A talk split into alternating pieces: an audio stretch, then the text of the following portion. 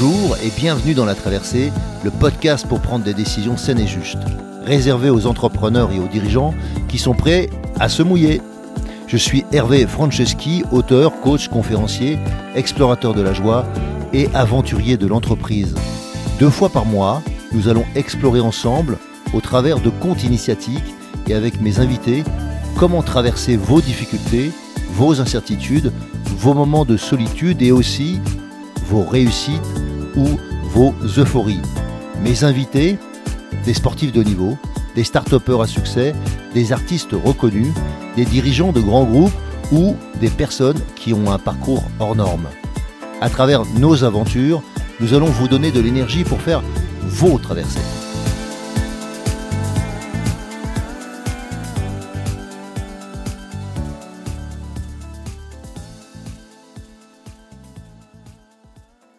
Alors nous, nous recevons aujourd'hui Johan Kalschmann. Johan, tu peux nous dire un petit peu qui tu es?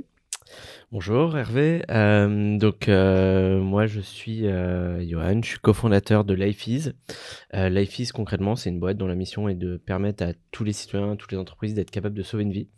Donc on a développé un défibrillateur cardiaque qui a été, qui a été conçu pour être déployable absolument partout, donc dans les entreprises, dans les lieux publics, mais aussi pour la première fois au domicile des particuliers.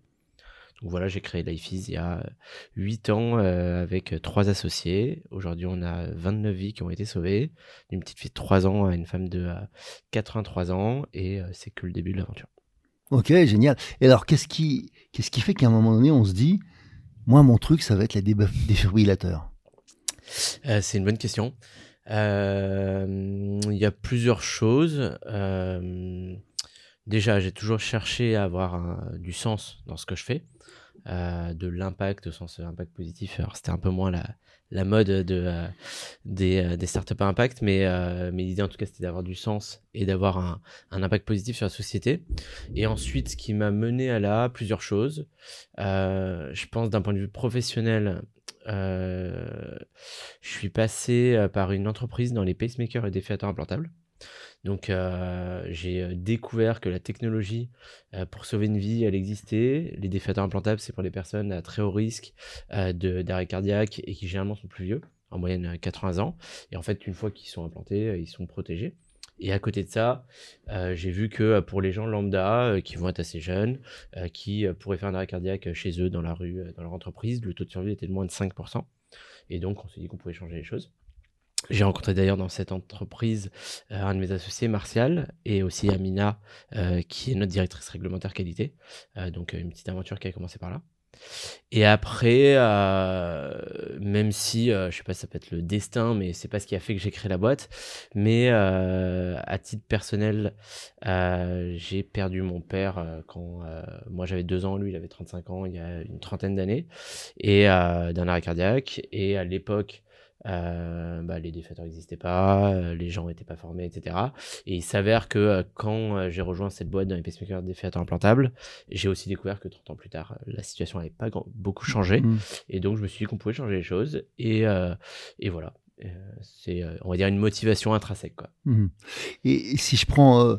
je me rappelle, tu m'avais dit aussi que qu'il y a des pays dans lesquels on est mieux loti qu'en France. Tu, peux nous donner quelques informations là-dessus? Alors, c'est surtout des, euh, des villes. Euh, on va dire ça a plutôt été fait à l'échelle locale. Euh, il y a Seattle aux États-Unis ou Piacenza en Italie, où ils ont déployé des, des, défibrateurs partout. Ils ont formé 80% de leur population. Et aujourd'hui, ils ont plus de 50% de survie qu'en France on a 5% ou dans la plupart des, pays européens. Et ensuite, il y, a, il y a certains pays ou certaines villes qui ont fait qu'une des deux briques les pays nordiques en Europe ont formé vraiment 80-90% euh, de leur population, mais n'ont pas forcément beaucoup plus de défibrillateurs et ils vont être autour de 20% de survie. Euh, donc c'est vraiment cette combinaison euh, c'est quand, même, c'est quand même, c'est quand même une fois plus. C'est, c'est quand même beaucoup mieux. Ouais, c'est quand même déjà beaucoup mieux. 4, fois plus pour la Suède et, ouais, exactement. 8 à 10 fois plus pour, pour, Seattle ou Piacenza, c'est ça. Exactement. Et il y a d'autres villes qui ont essayé de faire ça après ou? En tout cas, pas, pas qui ont été suivis Mm. avec des études, etc. Mais, euh, mais on voit qu'il y en a qui ont quand même cette volonté-là. Mhm. Et, euh, et puis même nous, on le voit dans nos interventions, euh, que euh, la vision qu'on avait, c'était au-delà du côté domicile, c'était de visualiser le, le marché, on va dire, du défiateur plutôt comme un, un marché où on s'adresse aux, aux citoyens et Mhm. pas que à l'entreprise ou au site euh, d'un point de vue sécurité. Et en fait, on observe que c'est ce qui fait la différence dans toutes nos interventions. On a une centaine d'interventions. Euh, ceux qui ont sauvé des vies, c'est des citoyens. quoi. C'est pas euh, quand on a équipé des, euh, des euh, ce que nous on appelle des pro-médicalisés, c'est-à-dire des ambulances, des, des pompiers ou des choses comme ça. Malheureusement, on ne change pas le paradigme. Ils arrivent toujours trop tard, euh, puisqu'ils mettent en moyenne 15 minutes pour arriver. Il faut agir dans les 4 premières minutes. Et c'est pas là qu'on qu'on change les choses. Par contre, quand on équipe des, Les des maisons. citoyens, Mhm. euh, bah, ils peuvent être témoins euh, de- dans la vie de tous les jours euh, d'un arrêt cardiaque d'un proche ou souvent d'un inconnu. On a des gens, qu'on a des histoires incroyables qui sont proches un peu du destin, quoi. Euh, on a des gens qui en vacances étaient avec leur défiateur et qui ont sauvé euh, la vie euh, d'un homme. Ça s'est arrivé deux fois. Il y en a, y a un jeune étudiant qui était en vacances à Saint-Malo avec son défibrillateur, parce qu'une fois qu'on s'équipe, généralement on est un peu sensibilisé au sujet, et, et qui se balade et qui est témoin d'un attroupement et qui sauve un homme de 60 ans avec son défibrillateur.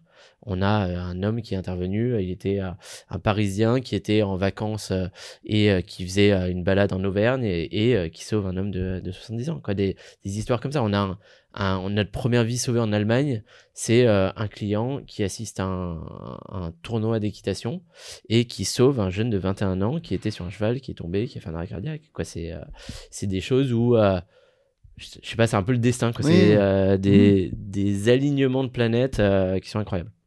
Et, et tu- et concernant les, le matériel qui existe aujourd'hui, je sais pas, dans les gares, euh, dans les, dans les lieux publics, ils sont, ils sont en général pas vérifiés. Ils sont, c'est, c'est quoi la contrainte? Ouais, alors en, en soi, quoi qu'il arrive, euh, nous, ou la concurrence, etc., euh, le défibrillateur, c'est euh, c'est un peu un, un bijou de technologie. C'est incroyable d'avoir développé ça. Ça existe depuis une trentaine d'années. Et euh, tous les défibrillateurs qui existent sur le marché, ils sauvent des vies. Euh, Il n'y a pas de, de critique à avoir là-dessus. Par contre, nous, notre approche, c'est de euh, permettre la démocratisation du défibrillateur. Donc ça passe par le modèle économique, ça passe par le produit, Mhm. ça passe par le fait de le rendre plus accessible, plus simple. Et tu le disais en termes de suivi de maintenance, en fait, dans les lieux publics, il y a 30% des défiateurs aujourd'hui qui ne fonctionnent pas faute de maintenance. En fait, c'est un peu archaïque, c'est-à-dire que la maintenance d'un défiateur actuel, c'est un technicien qui passe une fois par an, un peu comme un extincteur.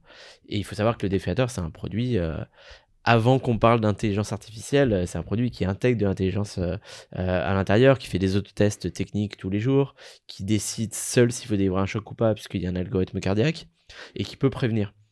Et euh, quoi, qui peut prévenir s'il y a un problème. Mm.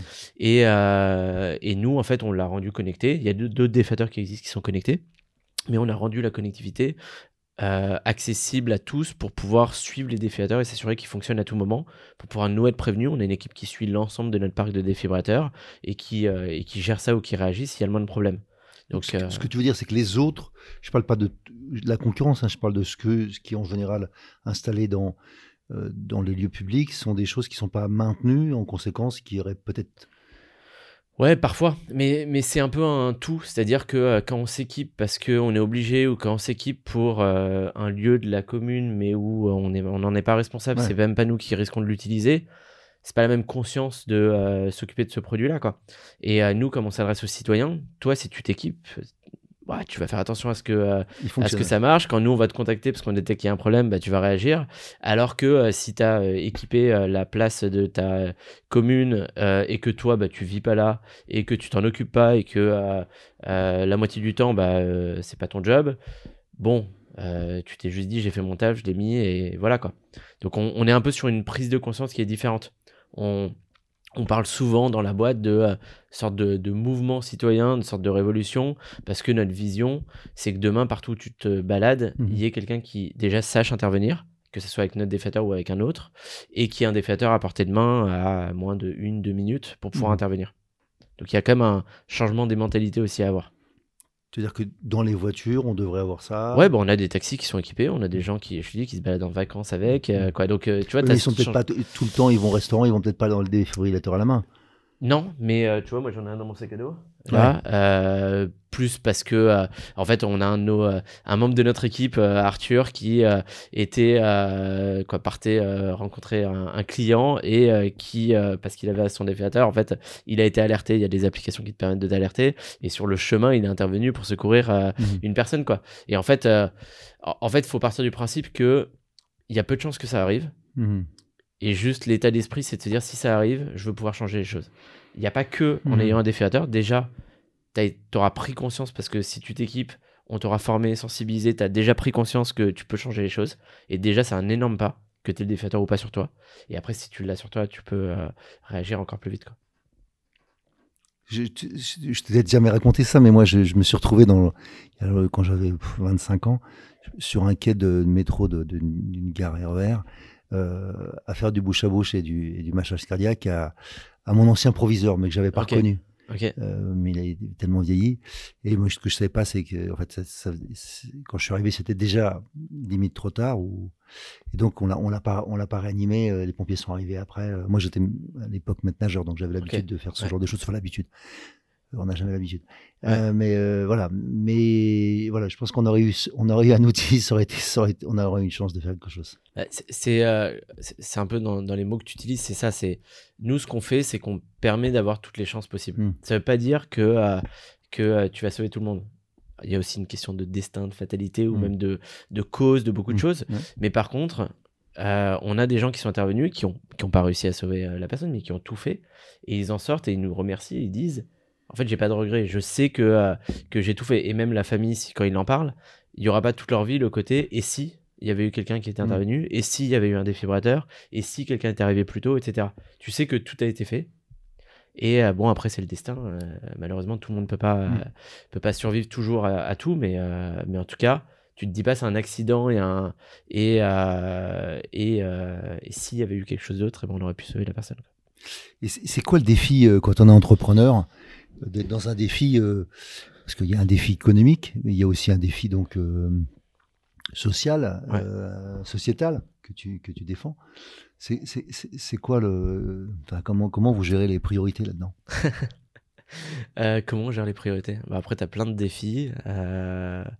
comme tu dis, tu as un défi économique, tu as un défi sociétal, ça c'est peut-être pas pour toutes les boîtes. Tu as un défi humain aussi, tu as un défi de euh, je sais pas, euh, être entrepreneur, c'est pas évident. T'as toujours des, euh, il y a des hauts, il y a des bas, il y a des gros obstacles. Je sais que que toi t'accompagnes des sportifs de haut niveau, etc. T'es un peu sur le même genre de, de choses. C'est tu t'entraînes, tu as des défaites. le but, c'est qu'à la fin, t'aies aussi des belles victoires, que ce soit l'aventure qui qui compte et que tu grandisses et que t'accomplisses des, des grandes choses. Et et oui, euh, quoi, je sais pas comment répondre exactement à ça. Je travaille avec euh, déjà avec euh, des, j'ai des associés. Seul, je pense que ça aurait été très dur. Donc, donc déjà avoir des associés qui peuvent te soutenir quand il y a des moments down, c'est mmh. c'est bien.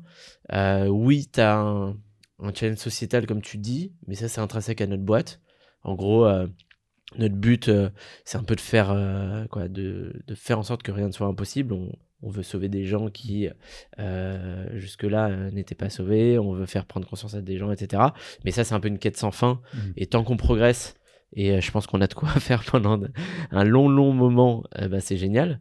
Après, tu vois, tu essaies d'embarquer des gens. Au début, on est 3, puis on est 10, puis maintenant on est 50. Tu essaies d'embarquer aussi une équipe qui s'épanouit, des jobs qui ont du sens. tu essaies d'embarquer des partenaires, tu essaies de bien faire les choses. Il y a un million de de on va dire de, challenge mais en même temps c'est ce qui fait qu'on s'ennuie pas et que, c'est aussi cool quoi. Alors qu'est-ce qui fait comment tu, peux nous parler un peu de tes associés? Parce que pour moi c'est aussi une des difficultés que je rencontre ou que je vois autour de moi c'est de comment on choisit bien son associé ou comment euh, les associations continuent ou perdurent dans le temps quoi. Ouais. Euh, mes associés alors déjà euh, par rapport à ce que tu dis je pense que c'est un faut en être conscient et on s'est rencontrés il y a, il y a 8 ans euh, quand j'avais fait partie du programme euh, Startup Leadership Programme. Et c'est ce que j'avais appris aussi, c'est à, à pas être naïf et à savoir que ça se travaille des relations comme ça.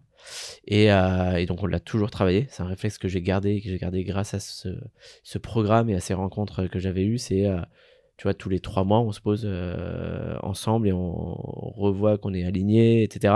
Et au-delà de ça, on, se parle toutes les semaines, quand on se parle tous les jours, mais je veux dire, on, a un point informel toutes les semaines et tous les trois mois, vraiment, on, on prend deux, trois jours ensemble, on prend du recul, on communique sur tout et tout ça. Et, et ouais, sinon, bah, déjà, tu as réussi à embarquer tes associés au départ.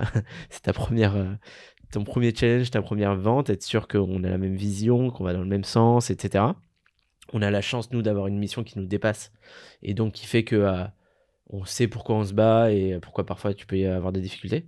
Donc moi j'ai lancé la boîte avec Timothée et Martial. Entre temps il y a aussi Jonathan qui nous a rejoint. Donc on est quatre. Au-delà de ça, je sais pas si c'est un avantage ou un inconvénient. Moi, je trouve ça, que je trouve que c'est un avantage, mais euh, mais euh, bah, Timothée, c'était un de mes meilleurs amis. Mmh. Euh, on avait étudié ensemble. Jonathan qui nous a rejoint, c'est mon meilleur ami. on se connaît depuis qu'on a 11 ans. Et Martial, c'était un de mes collègues chez chez Sorin, donc dans les pacemakers des fêtes implantables, et c'est devenu un très très bon ami.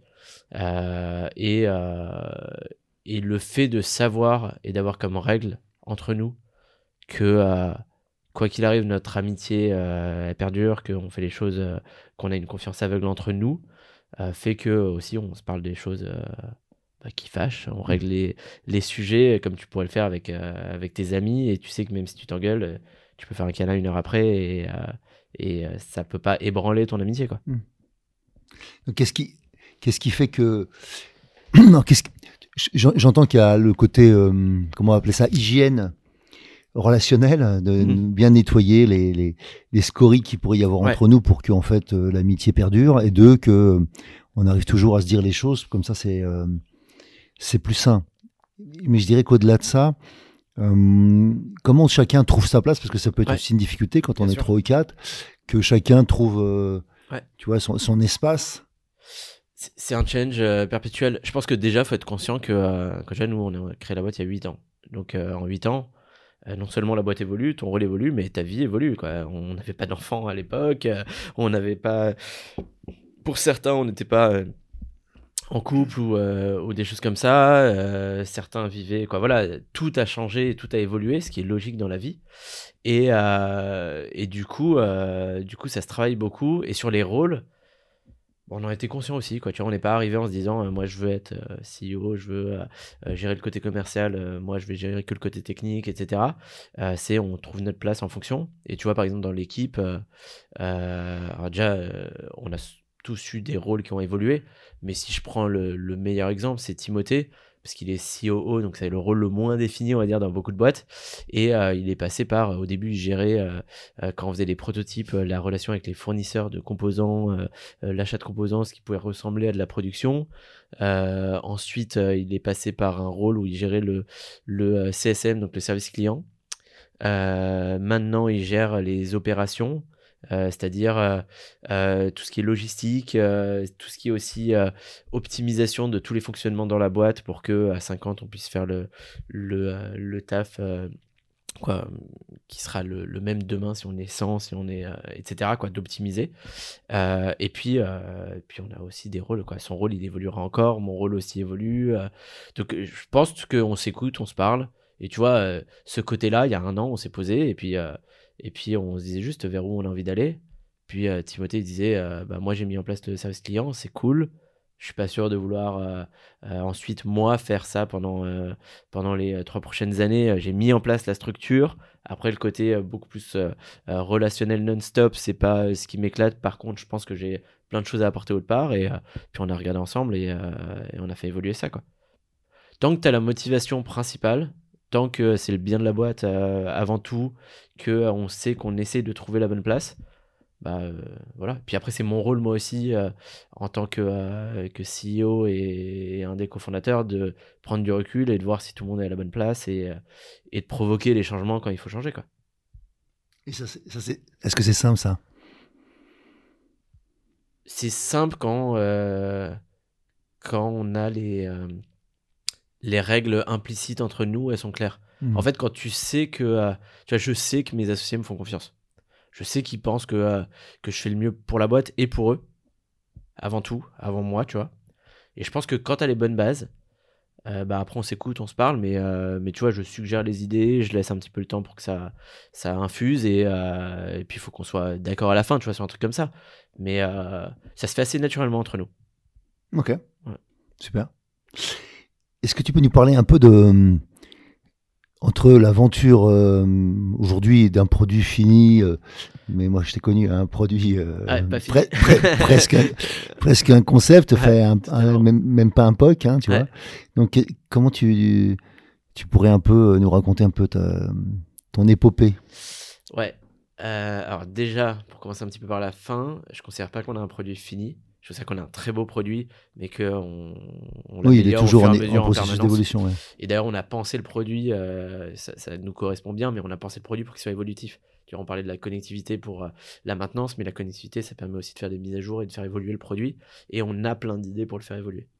Donc déjà ça. Et après, euh, pour raconter un peu l'épopée, après, je suis ingénieur, donc euh, j'aime bien ça. Mais on est parti de, zéro, quoi. On est parti de zéro. Euh, on, a imaginé le produit au début, euh, quand vraiment des trucs fous. au tout début, quand on s'était réunis, tu vois, regarder prototype défibrillateur. Timothée et moi, qui sommes les, les, on est ingénieurs, mais Timothée le moins esprit ingénieur, on va dire dans, dans nous trois avec Martial. Martial l'est le plus. Et au début, on se disait, ah, on a vu un une vidéo, je me rappelle l'anecdote, où tu, tu fais un petit prototype, tu le branches à une, pomme de terre et tu vois si ça délivre un choc. Quoi. Et on se disait, tiens, en une semaine, on va faire ça. Alors déjà, on s'est dit que si on faisait ça dans un parc, on se ferait arrêter. Et en plus, c'était beaucoup plus complexe que ce qu'on pensait. Et puis ça n'a rien à voir avec un défibrillateur. Et donc ça, c'était un petit peu la, la, petite anecdote de début. Après, on a fait prototype après prototype. Quoi. Vraiment, on a décomplexifié le projet en faisant petite brique par petite brique.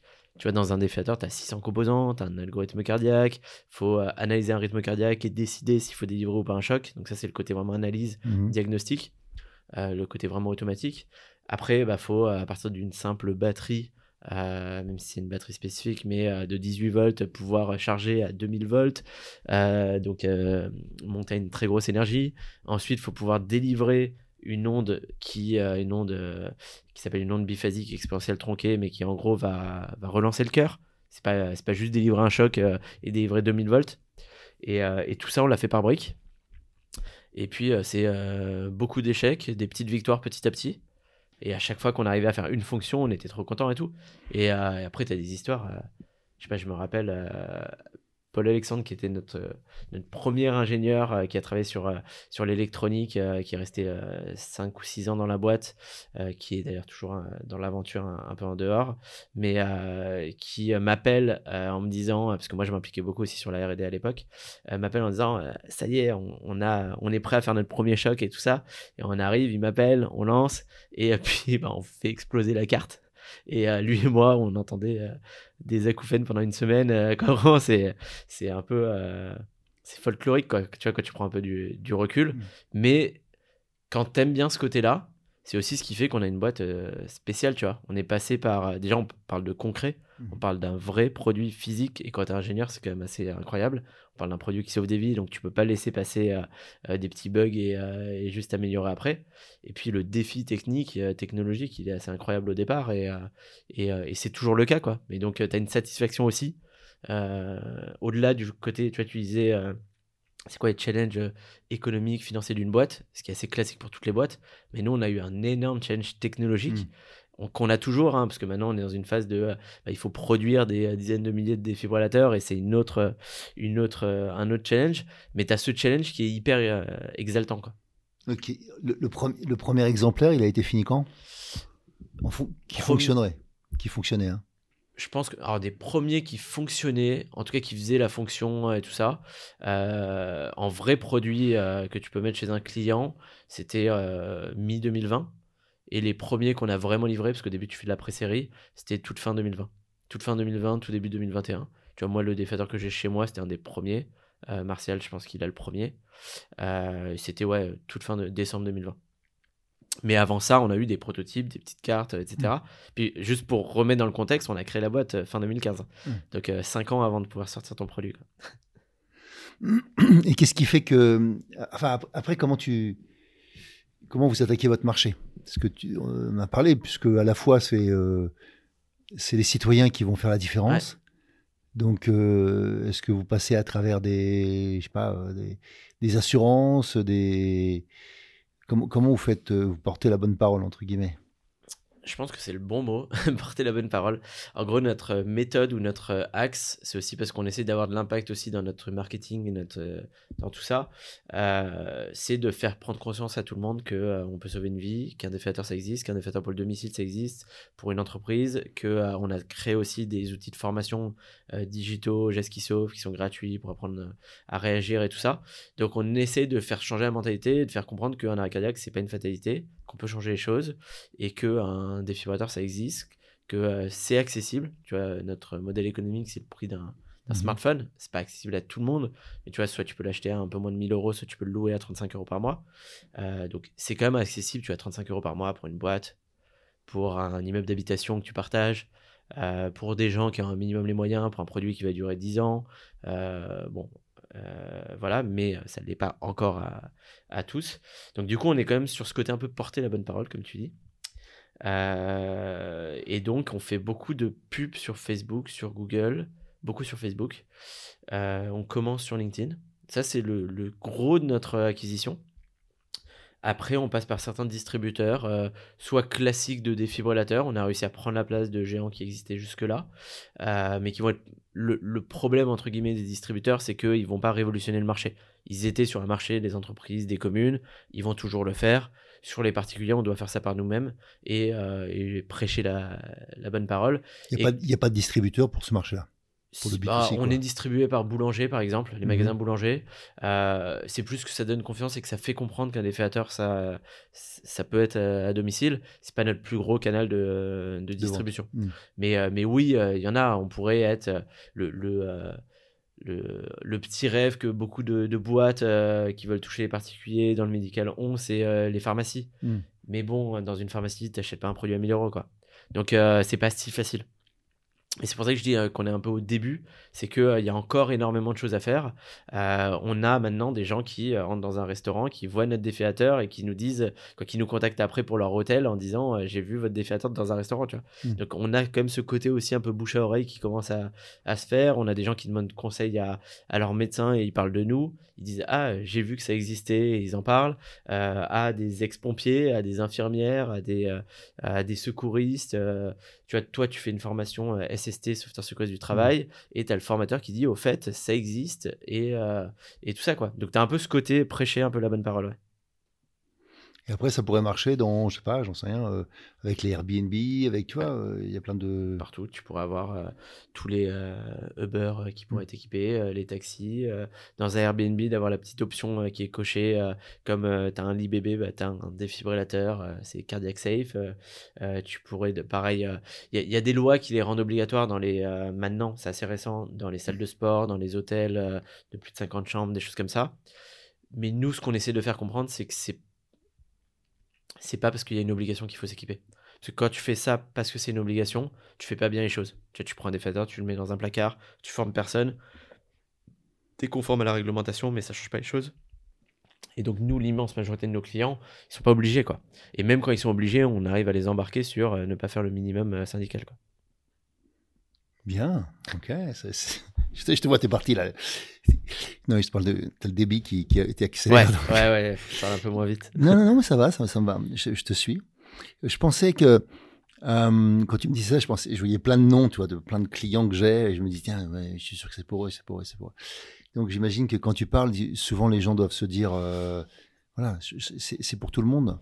En fait, tu as un déclic je te, je te coupe une seconde, tu as, ce déclic, c'est pas naturel. Quand tu parles aux gens tu leur dis je fais un défibrillateur, leur premier réflexe c'est euh, oui, ok, euh, pas pour moi.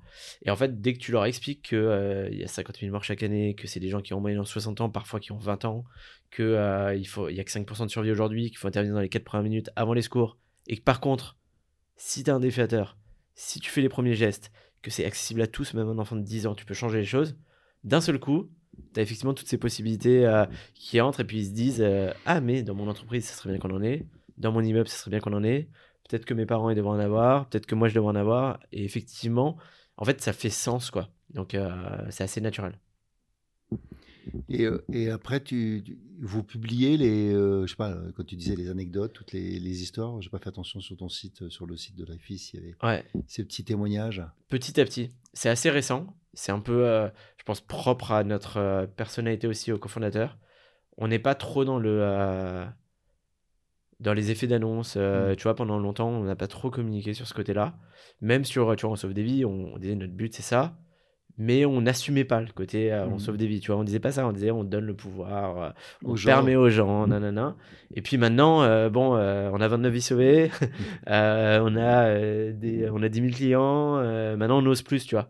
Et donc, du coup, on, on travaille, tu vois, c'est assez récent qu'on ait une équipe vraiment marketing. Et, euh, et là, euh, tu vois, cet été, euh, l'équipe est allée interviewer des gens qui sont intervenus. On a eu un message. de- c'est quand même plus compliqué d'avoir les gens qui ont été sauvés. Parce que quand tu as survécu, bah, la première chose que tu as envie de faire, c'est pas forcément euh, de, De communiquer. communiquer. Bien sûr, non, mais c'est la famille qui a envie de communiquer en général. voilà, ça. Et, et même la famille peut être un petit peu choquée. Tu vois, c'est Oui. plutôt un truc où tu commences à communiquer plus tard, tu vois. Bien sûr, bien Tu sûr. reviens dessus un an plus tard et tout. Et là, on a eu un message d'un homme de 60 ans qui a été sauvé euh, et qui a dit merci à l'équipe, quoi, tu vois, et, et qui a fait une interview. Et, euh, et juste, ça donne des frissons parce que euh, le gars, il nous, il nous dit j'ai été sauvé sur un terrain de tennis par mon prof de tennis. Et deux mois plus tard, euh, bah, je refais du tennis euh, tout- toutes les semaines. euh, J'y vais, j'ai aucune séquelle. mes enfants se disent que je suis un miraculé. Tu vois, et, c'est assez, assez fou. Et donc, tu as ce côté, les gens qui ont survécu, et puis tu as les gens qui sont intervenus. Et c'est limite les plus beaux témoignages qu'on a, parce que ils nous disent que ça a changé. Tu vois, au lieu de se sentir impuissants, ils se disent, tiens, j'ai fait le max. Et ils se sentent pas comme des héros, tu vois. Juste, ils se disent, Mm. J'étais là au moment où il fallait, Mm. avec les bonnes décisions. Et, euh, et soit ça aurait pu changer les choses, soit ça a changé les choses. Et c'est assez euh, galvanisant, quoi. Et donc ça, comment, comment, euh, comment on vit dans l'entreprise justement pour que ça reste humble et que ça reste, que chacun reste à ta place? Parce que tu vois, il y a le message à la fois comme tu dis de je sauve des vies, Ouais. je peux être le héros, même si c'est, j'entends que c'est pas la conception de, de la manière dont vous fonctionnez, et en même temps, euh, bah, il y a un boulot au quotidien pour que ça soit Ouais. toujours vrai, quoi, tu vois, d'amélioration du produit. On, a la chance, je pense, d'avoir un, entre guillemets, d'avoir un, un produit et une situation où tu peux pas sauver tout le monde. Donc ça t'invite quand même à l'humilité. Euh, parce qu'on a plein d'interventions. Quand, quand quelqu'un nous dit qu'il est intervenu, on se demande si la personne sera sauvée ou pas. On va quoi, on l'appelle, on voit déjà si ça s'est bien passé pour lui, etc.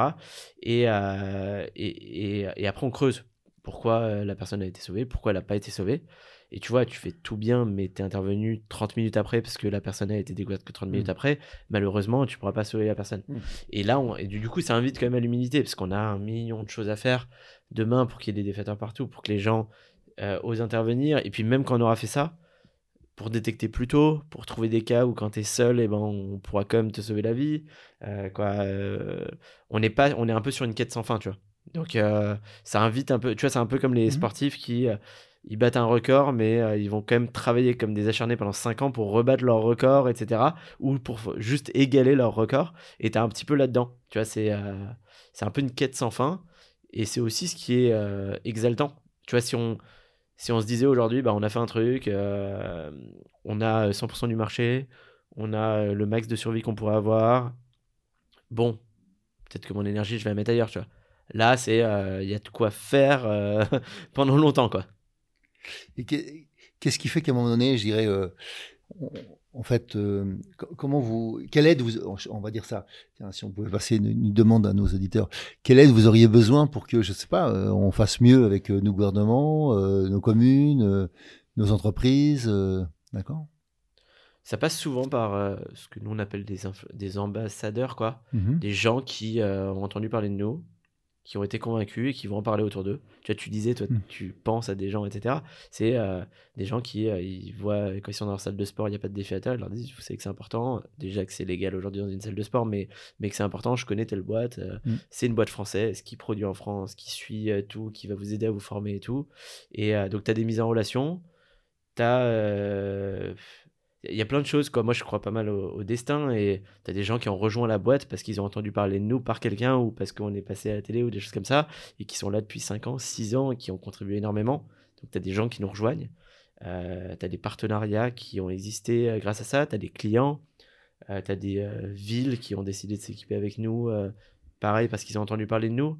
Tu vois, on travaille avec Rouen qui aujourd'hui a 300 défibrillateurs Life dans la ville. C'était sauvé à Rouen par un défibrillateur, c'est normalement par un défibrillateur Life mhm. euh, donc tu as des choses comme ça. Après, euh, on peut pas tout changer. Euh, tu vois, les rouages des communes, des appels d'offres, etc. parfois, c'est c'est pas très enclin à l'innovation. Donc, avoir un ambassadeur qui essaie de porter un peu le, le la bonne parole, ça aide. Quoi. Et si, si on regarde d'un point de vue plus personnel, c'est quoi tes, défis, toi, en tant que personne? Oh, il y en a plein. bah déjà, j'ai des défis personnels dans ma vie, en dehors de, de Life Is. Déjà, d'avoir un bon équilibre euh, entre Life Is et, et, euh, et ma vie. Ce que j'arrive plutôt à avoir, mais c'est une question de, de sacrifice, c'est-à-dire euh, en dehors de mon boulot, qui fait partie de ma vie et de ma personnalité quand même, où je, je, cherche à, m'épanouir.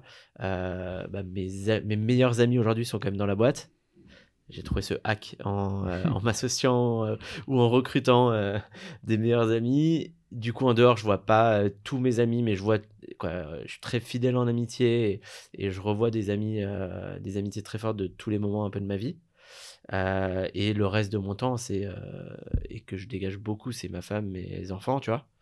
Et euh, pareil, dans le hack, euh, je fais du foot avec l'équipe, tu vois. Et, mais du coup, ça me permet de faire un peu de sport, mais euh, c'est avec l'équipe toujours pour rester un peu dans, dans ce contexte-là. Tu vois, je fais, je fais du tennis régulièrement avec Paul Alexandre, dont je parlais, mm. un ex-employé qui, qui était chez Life's. Et donc, tu as ce défi d'équilibre. tu as un grand défi quand tu commences à être parent pour trouver ce bon équilibre, pour gérer ton temps. Je suis très sujet à comment j'ai besoin de bien dormir. Pour, quand tu as des gosses, c'est pas forcément évident. J'ai la chance et je croise les doigts que euh, mes gosses dorment bien. Donc, tu as ce côté-là. Et après, dans la boîte, c'est des défis tout le temps. c'est des défis tout le temps, c'est des phases différentes.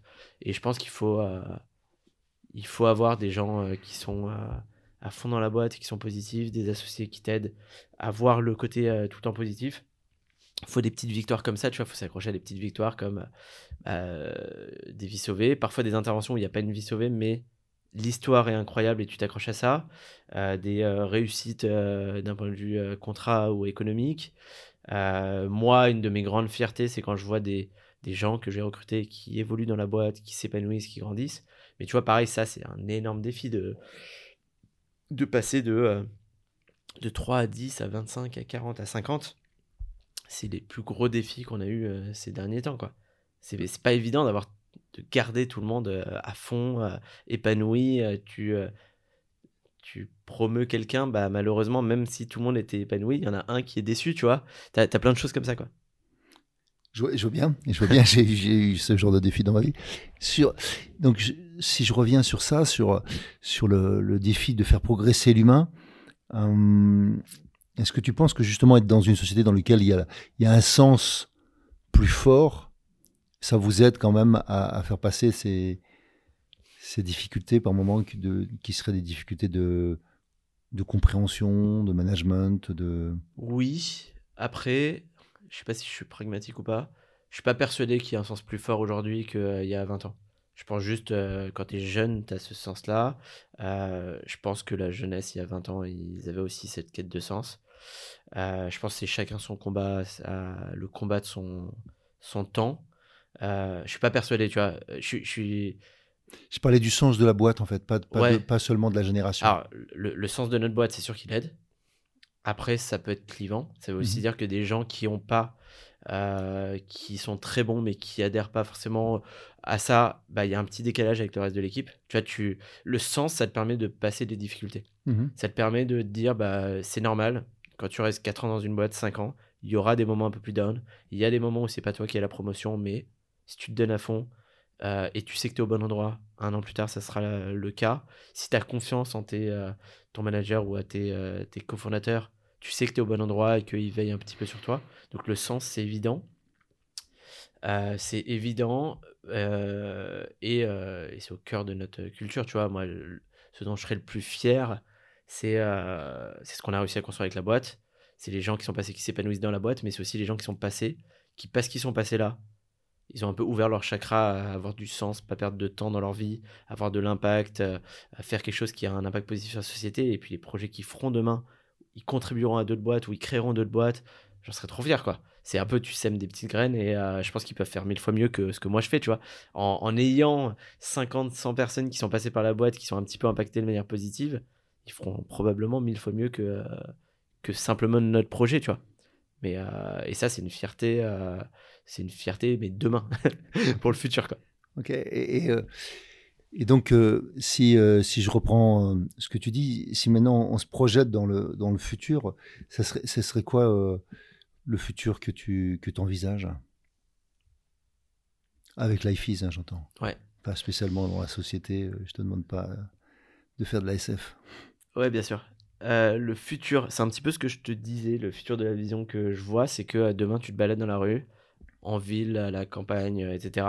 Et euh, les gens que tu croises, tu as cette petite étincelle où tu sais qu'ils euh, pourraient te sauver la vie, ou ils pourraient sauver un de tes proches.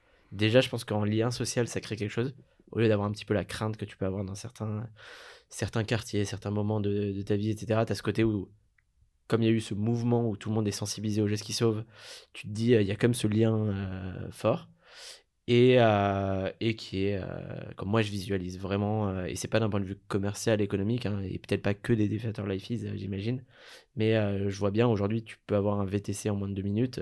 moi ma vision c'est que demain il y a un défiateur en moins de deux minutes partout quoi. Il t'arrive quelque chose à n'importe quel moment de la rue, tu es témoin d'un arrêt cardiaque, tu sais que dans n'importe quel commerce, dans n'importe quel immeuble, il y a un défibrateur. Tu vois, pas obligé de l'avoir dans ton sac à dos. Il y a des gens qui, qui l'auront. Tu sais que tu arrêtes un bus, il y a un défibrateur, et que le conducteur du bus, il dit, bien sûr, je vais vous aider, je sais euh, comment réagir, euh, etc. Tu vois. C'est ça un peu la vision, et je pense qu'on a, je pense qu'on a notre place. Tu vois, euh, des, tu vois, souvent on te dit, oui, mais les géants, ils pourront faire la même chose. Oui, après, les géants, ils existent depuis 20 ans ils n'ont pas fait, ils ont d'autres intérêts, ils se sont structurés autrement. Je pense vraiment que nous, on peut, euh, on peut provoquer cette révolution et être porteur de cette révolution. Euh, et c'est pas euh, pas par vanité en se disant on va être le leader mondial, tu vois. C'est parce que je pense qu'on a une, un message très fort à porter, qu'on est, qu'on a des valeurs très fortes et qu'on peut changer les choses. Et puis si ça amène plein de compétiteurs qui font la même chose, trop bien, quoi. Mais, euh, mais voilà, donc le futur, c'est ça. Euh, c'est tu vois, mon associé Martial, il disait, euh, quand on se projetait, il disait, mon, mon job futur, ça serait que je reçoive tous les jours des, des ECG à analyser pour voir les vies sauvées et me dire, trop bien, le défiateur, il s'est bien comporté. Quoi.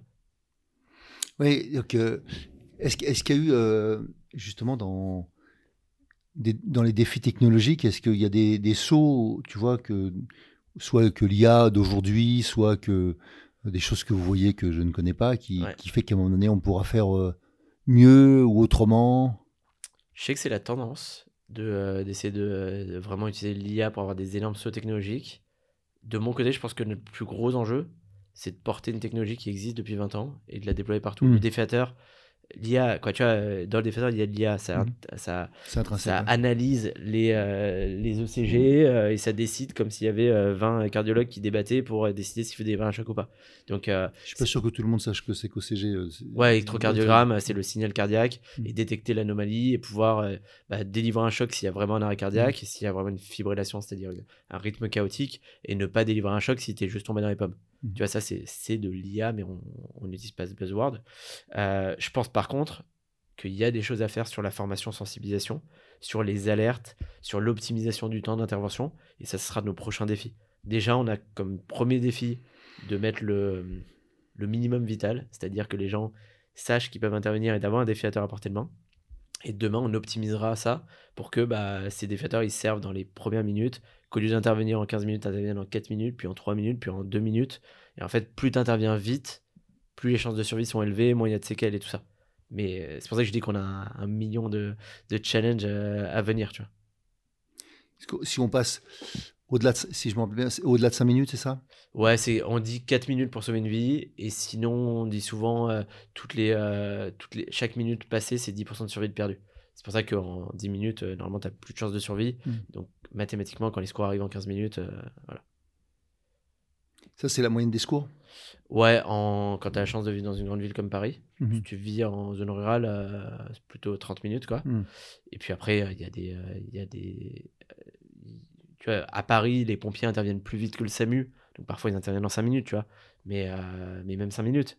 Alors, en fait, 4 minutes, dis-toi, tu habites dans un immeuble de 6 étages. L'arrêt cardiaque, euh, il est au 6ème, tu as un défiateur au rez-de-chaussée. Bon, déjà, aller chercher le défiateur, remonter, tu as déjà 2 minutes qui sont perdues, quoi. Donc 4 minutes, c'est peu, quoi. Ouais, c'est pas. Pour autant, ça peut faire la différence. Exactement. Donc, j'ai- bien compris les- les- la notion des challenges euh, qui vous sont proposés. Et je dirais que. euh, Qu'est-ce qui fait que toi, tu te vois faire ça euh, tout le reste de ta vie? C'est. euh, je- recompare ça euh, aux sportifs euh, dont tu parles. C'est euh, tant que j'ai un impact, tant que je progresse, tant que je pense que je sers à- vraiment à changer les choses et que je suis la bonne personne, et ben je me vois continuer. Et, euh, et tu vois, aujourd'hui, on, on a, je te disais, 10 000, euh, 10 000 clients. Si demain on est une boîte qui a euh, 10 000, 15 000, 20 000 clients et tu vois qui stagne, à un moment, je me dirais, bon, quelqu'un peut mieux gérer la boîte que moi et fin de l'histoire. Par contre, je pense qu'on a 10 000 clients, on peut en avoir demain euh, 100 000 défiateurs déployés, on peut avoir demain, après-demain 1 million de défiateurs déployés. Je veux dire, si euh, Verisure a, a 10 millions de, clients qui ont une alarme euh, en Europe, il n'y a pas de raison qu'on n'ait pas euh, 10 millions de, de déployés en Europe. Et tant qu'on est sur ça où on apporte le plus, on apporte vraiment un plus. Tant que je pense qu'on peut apporter aussi l'étape suivante, tu vois, travailler sur la sensibilisation, la formation, sur le délai d'intervention, sur tout ça, je pense que je suis au bon endroit. Et en fait, je pense que c'est un challenge qui va prendre des dizaines d'années, tu vois, demain. Donc, euh, je pense qu'on fait des choses incroyables tous les trois mois, tous les six mois et tout ça. Et donc, euh, donc euh, on, est en fait sur une boîte qui a un potentiel gigantesque, qui peut être la boîte d'une vie. Si ça ne l'est pas, et si ça stagne, bon, moi, comme mes associés, comme les employés, ils se diront juste, j'ai rejoint une boîte pour avoir un énorme impact. Et je pense que c'est le point commun d'ailleurs de tout le monde, y compris tous les, tous les membres de l'équipe. À un moment, si mon impact il est plus léger, euh, bon, peut-être que je peux apporter plus ailleurs, tu vois. Mhm. Mais je pense que Lifeis a le potentiel d'être euh, une boîte qui a un gigantesque impact. Et aujourd'hui, j'arrive pas à penser à un impact euh, supérieur que je pourrais avoir. J'ai des idées pour un jour plus tard, tu vois, mais je pense que là, on est au bon endroit. Tu vois. Super. Je vais te laisser le mot de la fin. Et si, si tu avais un rêve, qui peut être autre que Life is, hein, d'accord Si tu avais un rêve euh, dont tu voulais nous partager, ça pourrait être quoi? Euh, je sais pas, j'ai plein de rêves. Mais un vœu pieux, un vœu pieux, euh, j'en parle de temps en temps aux gens qui passent un petit peu de temps avec moi. Mais je trouve que l'entrepreneuriat, c'est incroyable. Je trouve qu'il y a des gens incroyables dans l'entrepreneuriat au sens large. Je pense que tu le dis avec ton podcast, euh, euh, dans le sport, dans l'art, dans euh, des petites boîtes, des gens qui, dans la vie de tous les jours, il y a des gens extraordinaires. Et, j'aimerais bien que, qu'il y ait plus de gens qui se disent je vais pas perdre euh, 20 ans de ma vie à faire juste du juste du pognon quoi et, Mm. euh, et que euh, au lieu d'attendre 20 ans euh, pour faire un truc qui a du sens je le fasse dès le départ quoi et, et aujourd'hui il y a une émulation en France en Europe dans l'entrepreneuriat dans les startups et je trouve ça un petit peu dommage que euh, 99% des boîtes ça soit du SaaS euh, ça soit d'améliorer euh, la compta, la livraison de repas. quoi. Il y a plein de projets comme ça. Tu vois, là, il y a une émulation sur l'IA et c'est trop bien. L'IA va permettre de faire plein de choses. Mais bon, faites des choses bien, quoi. Avec... c'est, c'est, c'est dommage de l'utiliser pour euh, des choses qui n'ont aucun sens. En fait, euh, tu vois, en ce moment, tu as cette crise dans la tech avec les financements, tu as plein de boîtes qui disparaissent. Et, euh, et moi, demain, Lifeis, elle disparaît c'est triste pour notre boîte, c'est triste pour l'ambition qu'on avait. Mais bon, il y a des vies qui ont été sauvées. Tu vois, euh, je me dis pas que j'ai fait ça pour rien. Tu vois, il y a des gens qui ont été formés, il y a des euh, gens qui euh, auront un impact demain, etc. Je trouve ça triste quand tu as donné 5 ans de ta vie à une boîte, elle meurt. Bon, à part le côté économique, euh, c'est pas grave quoi. C'est un peu dommage pour toi parce que ton ta valeur la plus forte, c'est le temps et l'énergie que tu peux donner.